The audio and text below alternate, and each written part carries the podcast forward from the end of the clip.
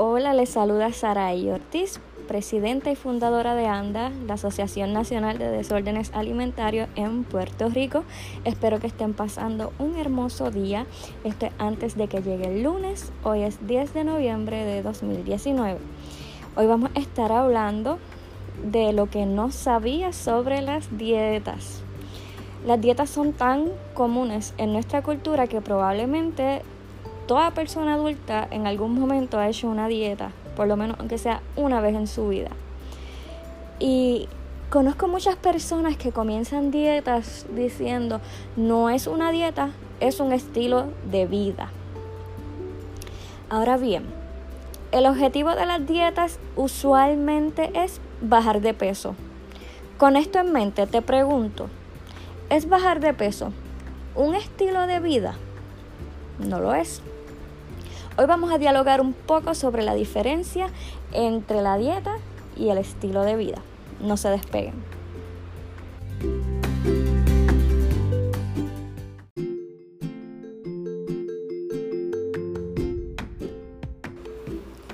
La palabra dieta es una palabra temida por muchos y escuchada tantas veces por otros.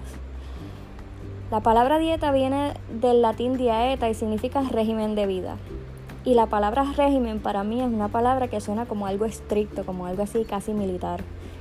Régimen en el sentido de la alimentación, según la Real Academia Española, es un conjunto de normas que regulan la cantidad, el tipo y la distribución de los alimentos que debe tomar una persona generalmente por motivos de salud. Ahora bien, cuando pensamos en nuestros motivos para hacer dieta, usualmente no pensamos en la salud, pensamos en el peso. Y hay unos mitos que vamos a estar discutiendo más adelante en los cuales se cree que la persona más delgada es más saludable y que la más obesa tiene problemas de salud. Basado en la definición de régimen, una dieta da normas que dictan cuándo vamos a comer, qué vamos a comer y cómo lo vamos a comer. Comer es una necesidad innata de nuestro cuerpo y es algo tan natural que desde que nacemos tenemos los reflejos de succión para poder amamantar. En nuestra niñez vamos desarrollando esos reflejos alimenticios y esas señales del cuerpo que determinan cuánto comer, qué queremos comer y cómo comerlo. Nuestro cuerpo es bien maravilloso y ya, ¿verdad? Desde que nacemos nos hace sentir hambre como una alerta de que nos toca comer y según vamos creciendo también nos da sed para que le brindemos agua al cuerpo y no deshidratarnos. Y también nos dice cuando estamos llenos para que paremos de comer. Y es por esto que en la niñez, cuando pensamos en la niñez, usualmente no vemos niños en dieta para bajar de peso. Cuando único vemos niños en dietas es por motivos de salud, recomendación médica pero no porque ellos quieran bajar de peso. Si analizamos nuestra niñez, no estábamos tratando de alimentarnos cada tres horas o poniendo horario a cada comida o cantidad. No vemos los niños midiendo con una taza, ni pesando los alimentos, ni contando calorías. Simplemente cuando niños escuchábamos nuestro cuerpo y alimentábamos, ¿verdad? Nuestro ser dependiendo de esas señales, tenemos sed, tomamos agua. Eh, queremos jugo, pues nos tomamos un poco. Y no habían estos prejuicios de, de lo que era subir o bajar de peso.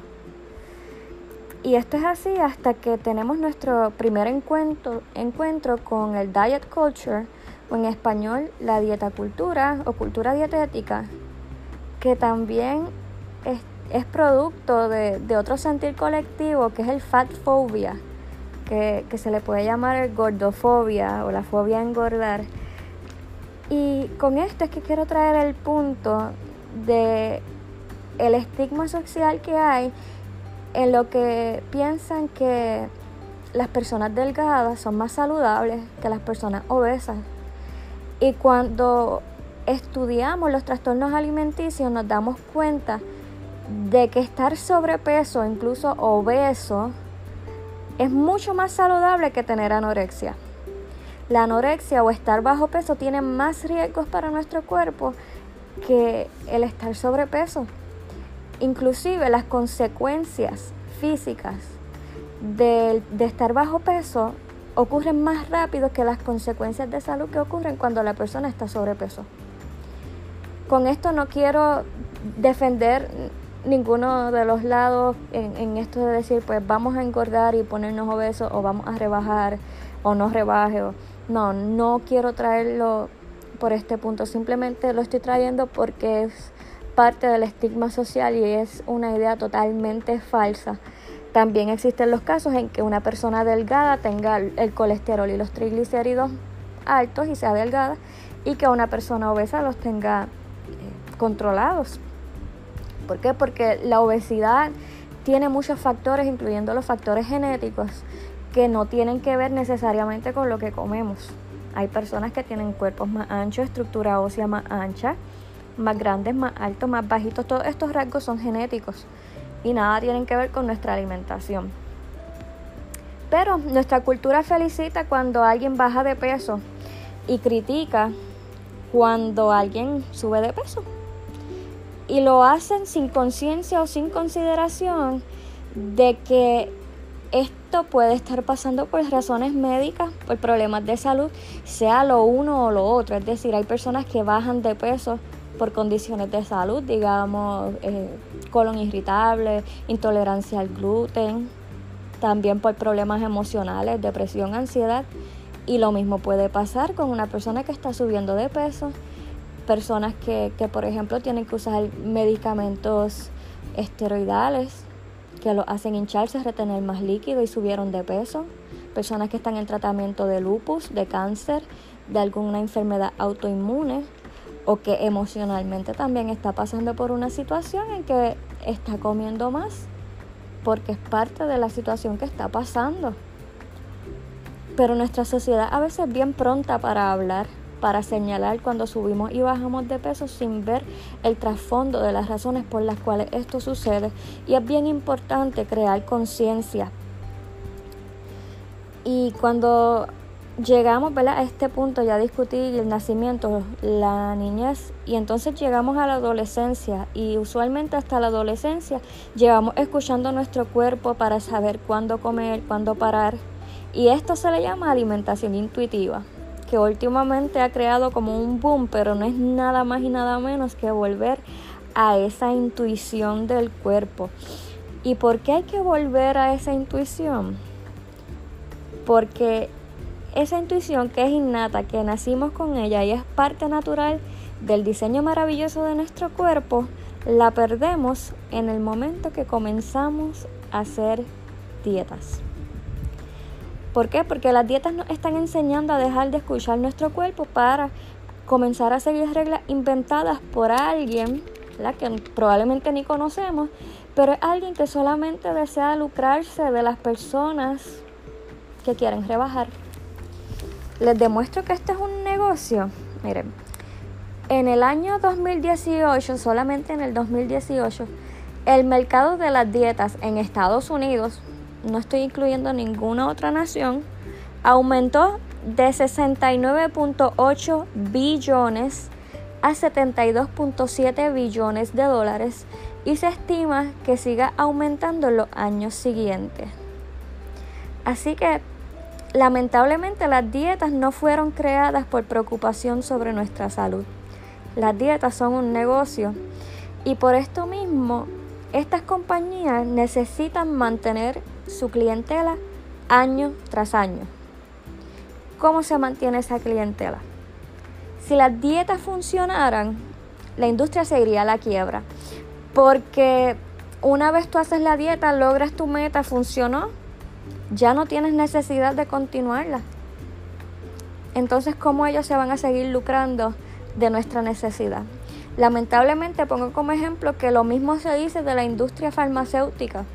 La industria farmacéutica dicen que no nos quiere saludables, nos quieren enfermos. ¿Por qué? Porque nos están vendiendo un producto que ellos crean demanda de por vida. Tienes que tomarte este medicamento de la presión de aquí hasta que te mueras, tomando la pastilla diariamente. ¿Cuánto dinero le estamos dejando a la industria eh, farmacéutica?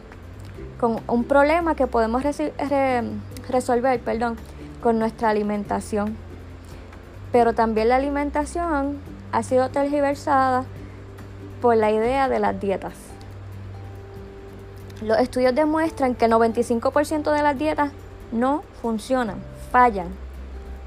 Y es bien probable que cuando comiences la dieta funcione un poco o que sí, estés perdiendo peso, chévere. Muy bien. Pero el método usualmente uno es restrictivo. Y al ser uno restrictivo no es posible mantenerlo a largo plazo. Es decir, estas dietas que, que por ejemplo, que tienes que comer menos calorías de las que tu cuerpo necesita, las puedes mantener unas semanas, pero tarde o temprano tu cuerpo va a crear las señales suficientemente fuertes para que rompas esa dieta y comas la cantidad de calorías, carbohidratos, proteínas y grasas que tu cuerpo necesita. Lamentablemente, ¿verdad?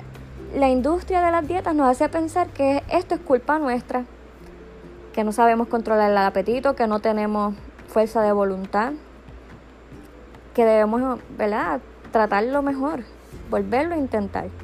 Y así es que nos montamos en este sube y baja de las dietas, subiendo y bajando de peso.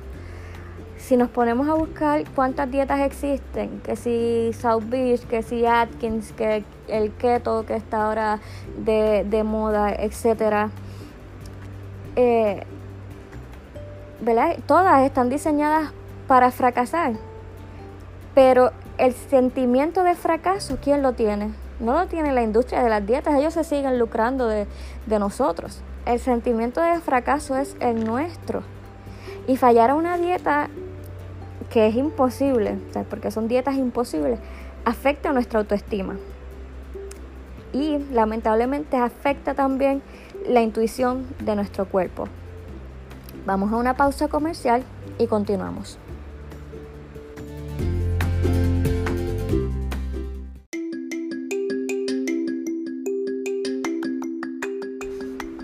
La Asociación Nacional de Desórdenes Alimentarios en Puerto Rico es una organización sin fines de lucro registrada en el Departamento del Estado con la misión de proveer apoyo a las personas que sufren trastornos alimenticios como la anorexia, la bulimia, los atracones y otras formas de alimentación desordenada. Las cifras dicen que una de cada cinco mujeres sufre de algún trastorno de la conducta alimentaria y que uno de cada diez pacientes de trastornos alimenticios es un hombre. Por eso te pedimos que te unas a nuestra campaña de prevención compartiendo este podcast en las redes sociales para poder alcanzar a aquellas personas que necesitan ayuda para vencer el trastorno alimenticio. En ANDA estamos contigo en cada paso de la recuperación.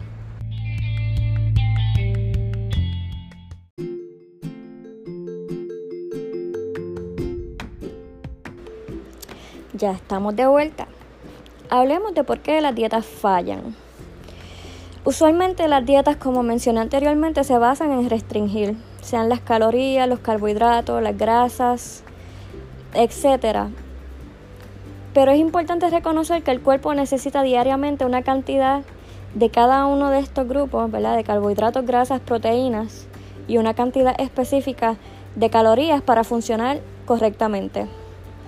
El número específico de cuántas calorías, carbohidratos, grasas y proteínas necesitamos es un número único que está calculado basándose en nuestra, nuestra estatura, nuestro peso, nuestra composición física, nuestro nivel de actividad, ¿verdad? Porque cada persona podemos tener la misma estatura y la misma composición física, pero quizás una persona es más sedentaria que la otra, o quizás eh, eh, tenemos la misma estatura, pero la composición física es diferente. Y es por esto que la verdadera dieta, o en el, la dieta en el verdadero uso de la palabra, es aquella que ha sido dada por un nutricionista, un licenciado en nutrición, como una guía, ¿verdad? Que no, no tiene que ser... Eh, completamente exacta, sino que es una guía que nos va a enseñar a cómo alimentarnos correctamente según nuestro cuerpo y nuestras necesidades. La labor de los licenciados en nutrición también es bien importante porque hablando de lo que es la alimentación intuitiva y cómo las dietas nos han hecho perder esta intuición, el nutricionista entra en esta relación rota que tenemos con nuestro cuerpo a causa de las dietas para tratar de volver a enseñarnos a alimentarnos. Es como volver a nuestra niñez, volver a enseñar a nuestro cuerpo a escuchar.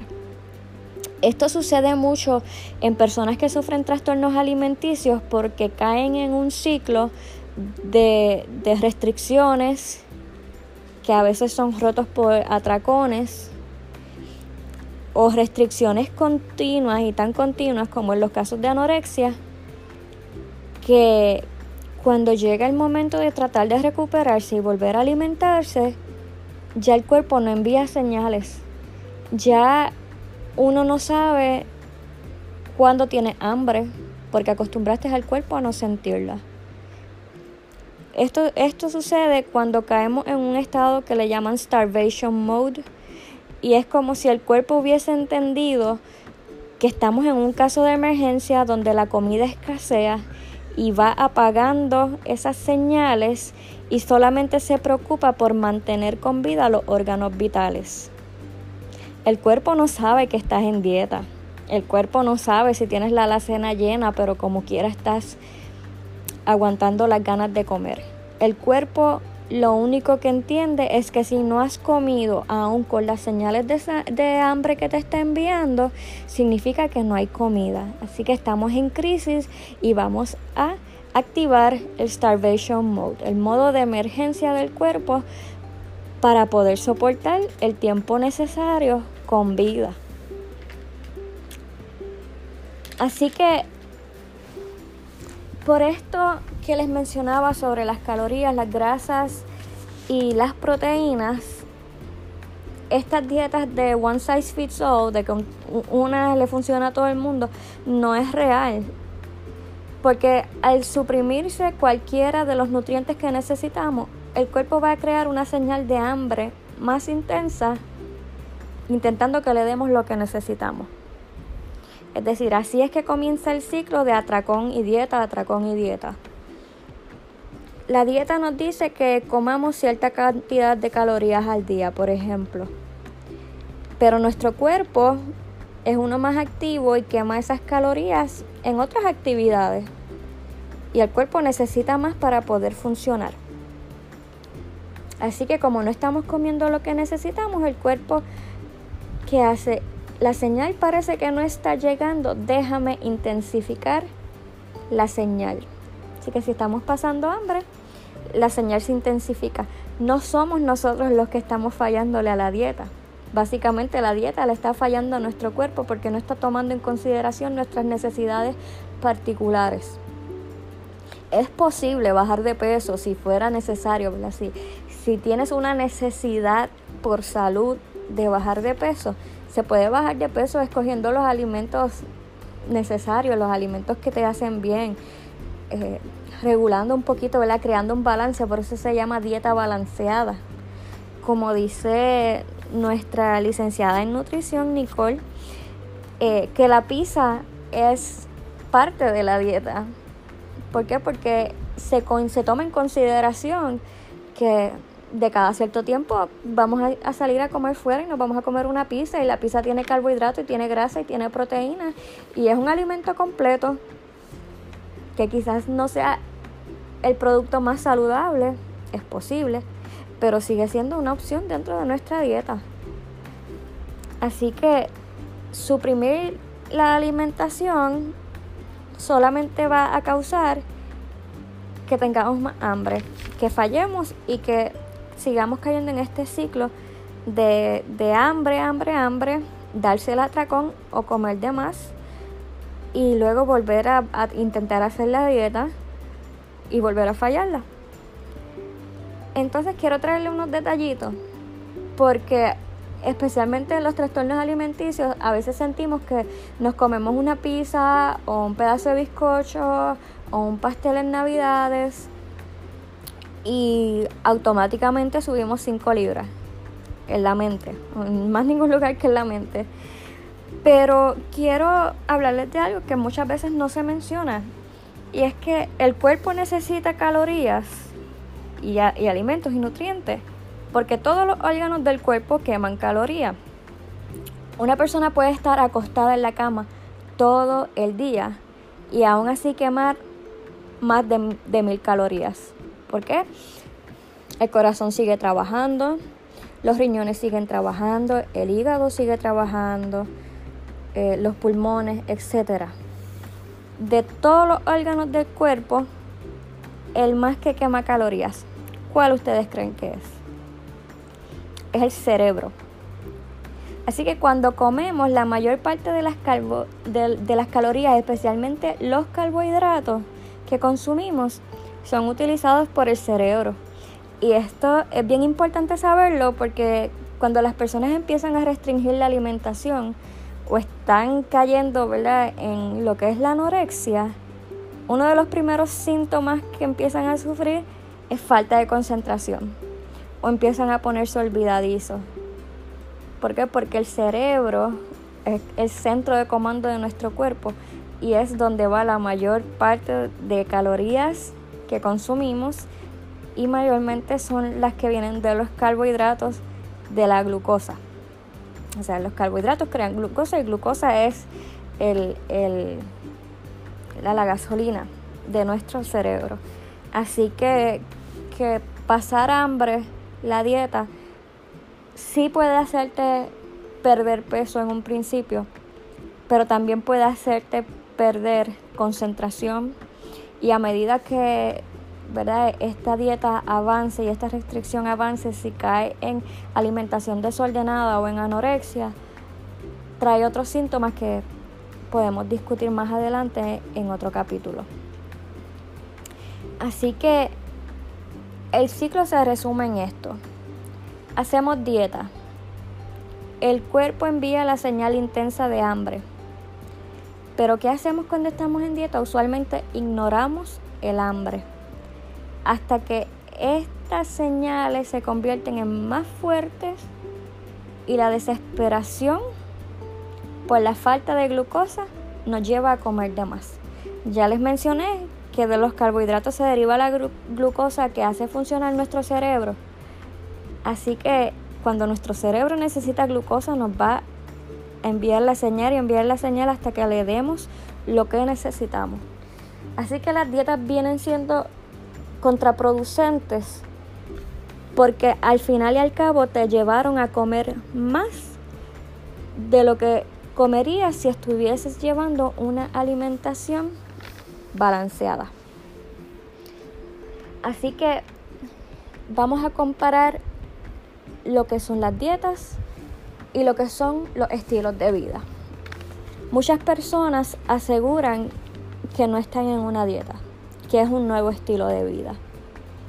Pero si ese supuesto estilo de vida tiene como propósito bajar de peso, no es un estilo de vida, sigue siendo una dieta. Aunque la lleves por un año, aunque lo lleves por dos años, tres años, cinco años, sigue siendo una dieta si el propósito es simplemente bajar de peso.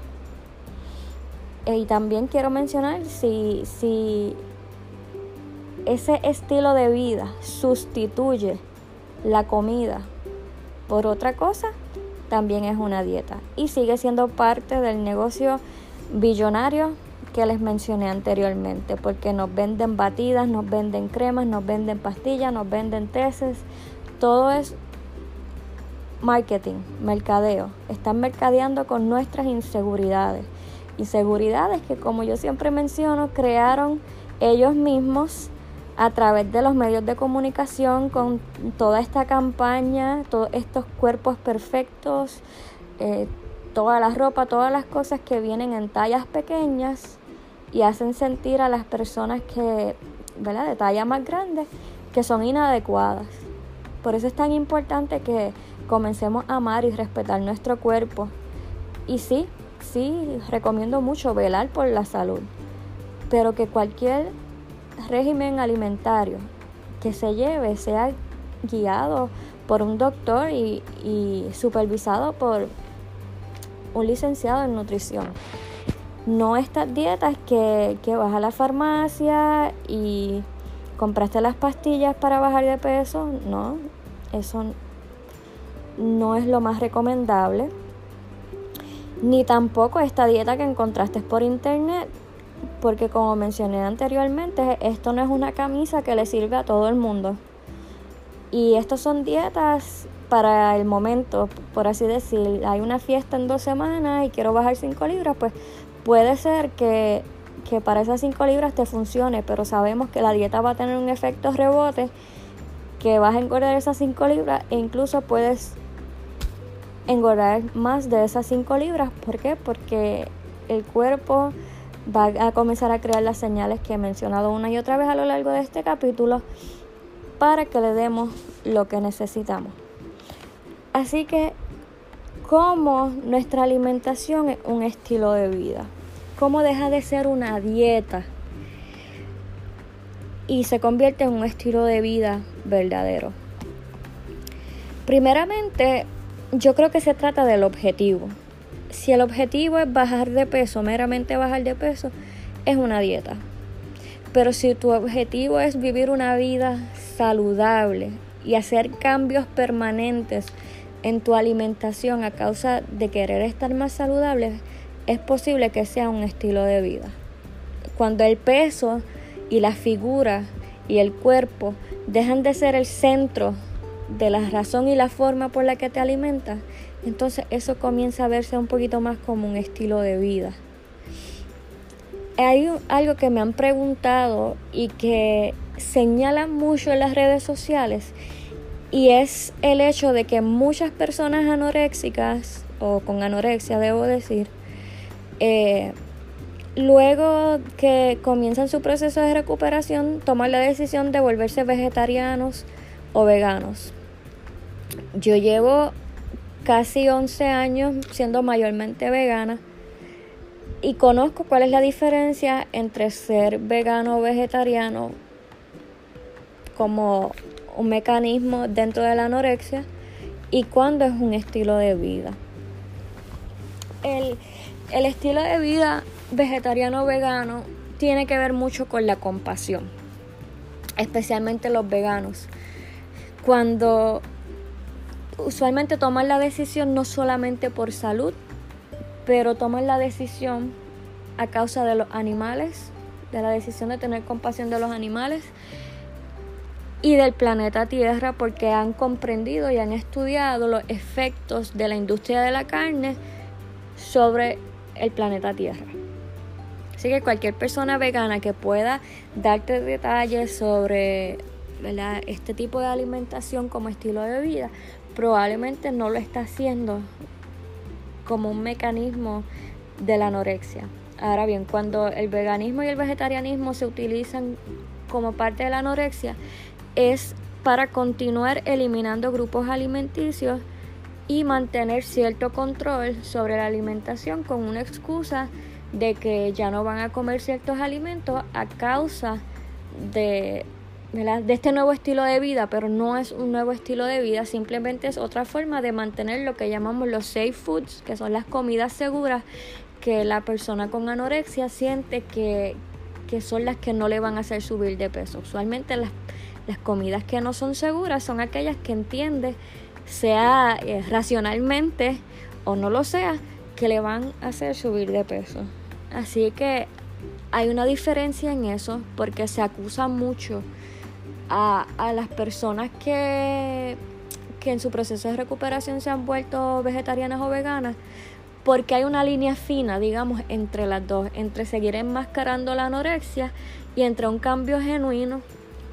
Eh, yo diría porque hace 11 años cuando yo comencé en el veganismo, yo lo hice por razones de salud y puedo decirles que prácticamente yo no conocía a nadie, era un grupo bien reducido, de personas que llevaran este tipo de alimentación y era bien difícil conseguir alimentos específicos veganos, digamos como sustitutos de carne, de queso, etcétera. Era bien difícil conseguirlo. Ahora, 11 años más tarde, he visto que hay una campaña especialmente por los más jóvenes que han crecido con esta conciencia eh, del planeta, de las consecuencias de, de la forma de alimentación de, de, las generaciones pasadas.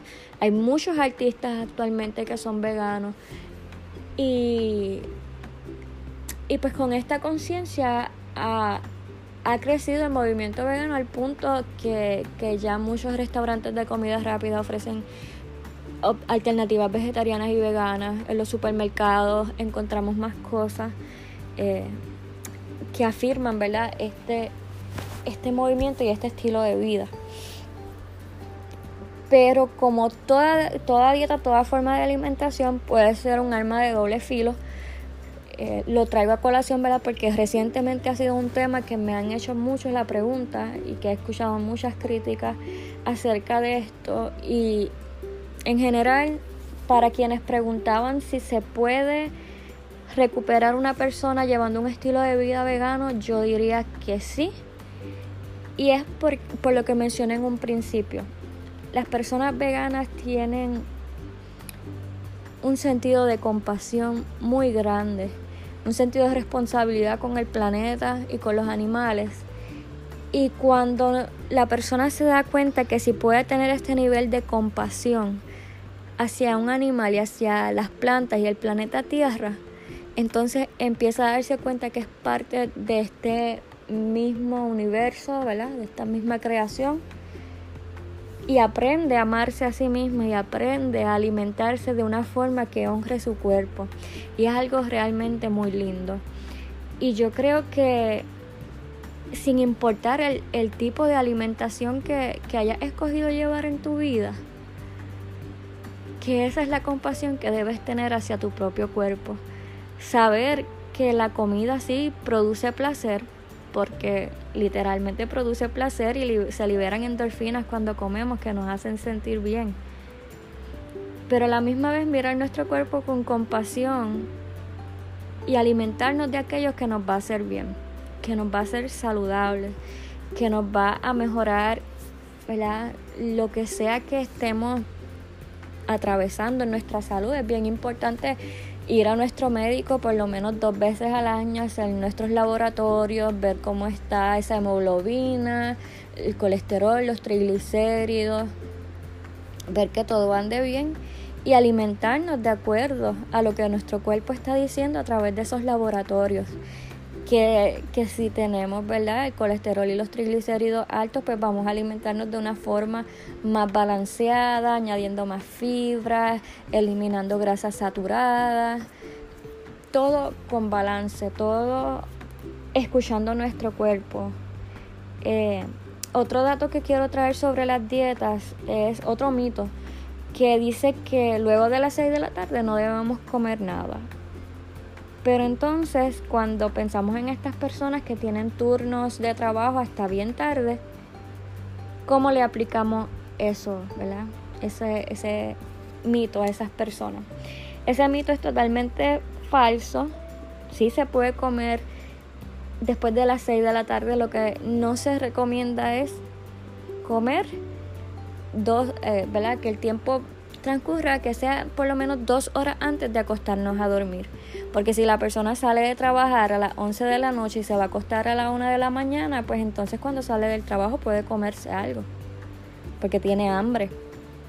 Así que no, no, no hay un horario específico, sino que el horario se base en tu hora de dormir, en, en, la rutina diaria. Por eso, como digo, la dieta no es una camisa que, que se le pone a todo el mundo y le sirve a todo el mundo. Eh, no hay un horario específico, eh, no hay un tiempo fijo. Cada persona va a aplicar su alimentación a su estilo de vida, a su cuerpo, a, su estatura, su peso, su composición física y su nivel de actividad. Eh, mi recomendación es que todo régimen alimenticio sea uno que sea provisto por personal médico, por un licenciado en nutrición, eh, que sea ¿verdad? Con, con, esa guianza y que si ¿verdad? sea ganar peso, bajar peso o mantener el peso, un licenciado en nutrición puede ayudarle en, en cómo llevar este tipo ¿verdad? de estilo de vida más saludable comiendo variado, comiendo saludablemente y comiendo inclusive, como dije hace un rato, eh, comiendo, ¿verdad? A veces también las cosas que nos gustan, porque aquello que tratamos de eliminar y aquello que tratamos de no pensar es lo primero que pensamos. Como yo siempre digo, si te digo, no pienses en el avión azul, la primera imagen que viene a tu mente es el avión azul. Así que cuando tratamos de no pensar en las galletas de chocolate, o en el bizcocho, o en el dulce, eso es lo que vamos a estar pensando todo el tiempo. Así que es más fácil eh, comer balanceadamente, quizás un pedacito módico, o ¿verdad? la cantidad ¿verdad? que vayas a comer y salir de ese pensamiento obsesivo a luego tener pensamiento obsesivo por tanto tiempo que cuando te lo vayas a comer te lo comas desmedidamente, porque tu mente piensa que estuviste tanto tiempo pensando en eso que aparentemente hay escasez de ese producto, así que tengo que aprovecharlo ahora. Recuerden que el cerebro no conoce la diferencia entre dieta y escasez.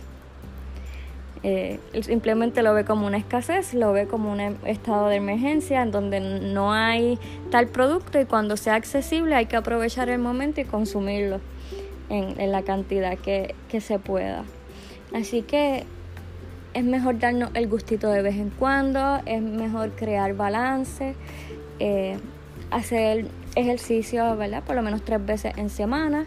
Como siempre menciono, las personas que estén eh, pasando por anorexia o que estén en recuperación de anorexia, los ejercicios que se les recomiendan son eh, yoga y pilates, que son ejercicios de bajo impacto para no afectar su corazón, que es el órgano que usualmente más se afecta en la anorexia. Pero si no es tu caso, eh, caminar, salir a caminar, hacer algunos ejercicios siempre es bueno para nuestra salud, porque también libera endorfinas, nos mantiene más saludables y nos pone en contacto. Si salimos fuera, nos pone en contacto con la naturaleza, el sol, la vitamina B, así que es bien importante para nosotros, este, para nuestro cuerpo.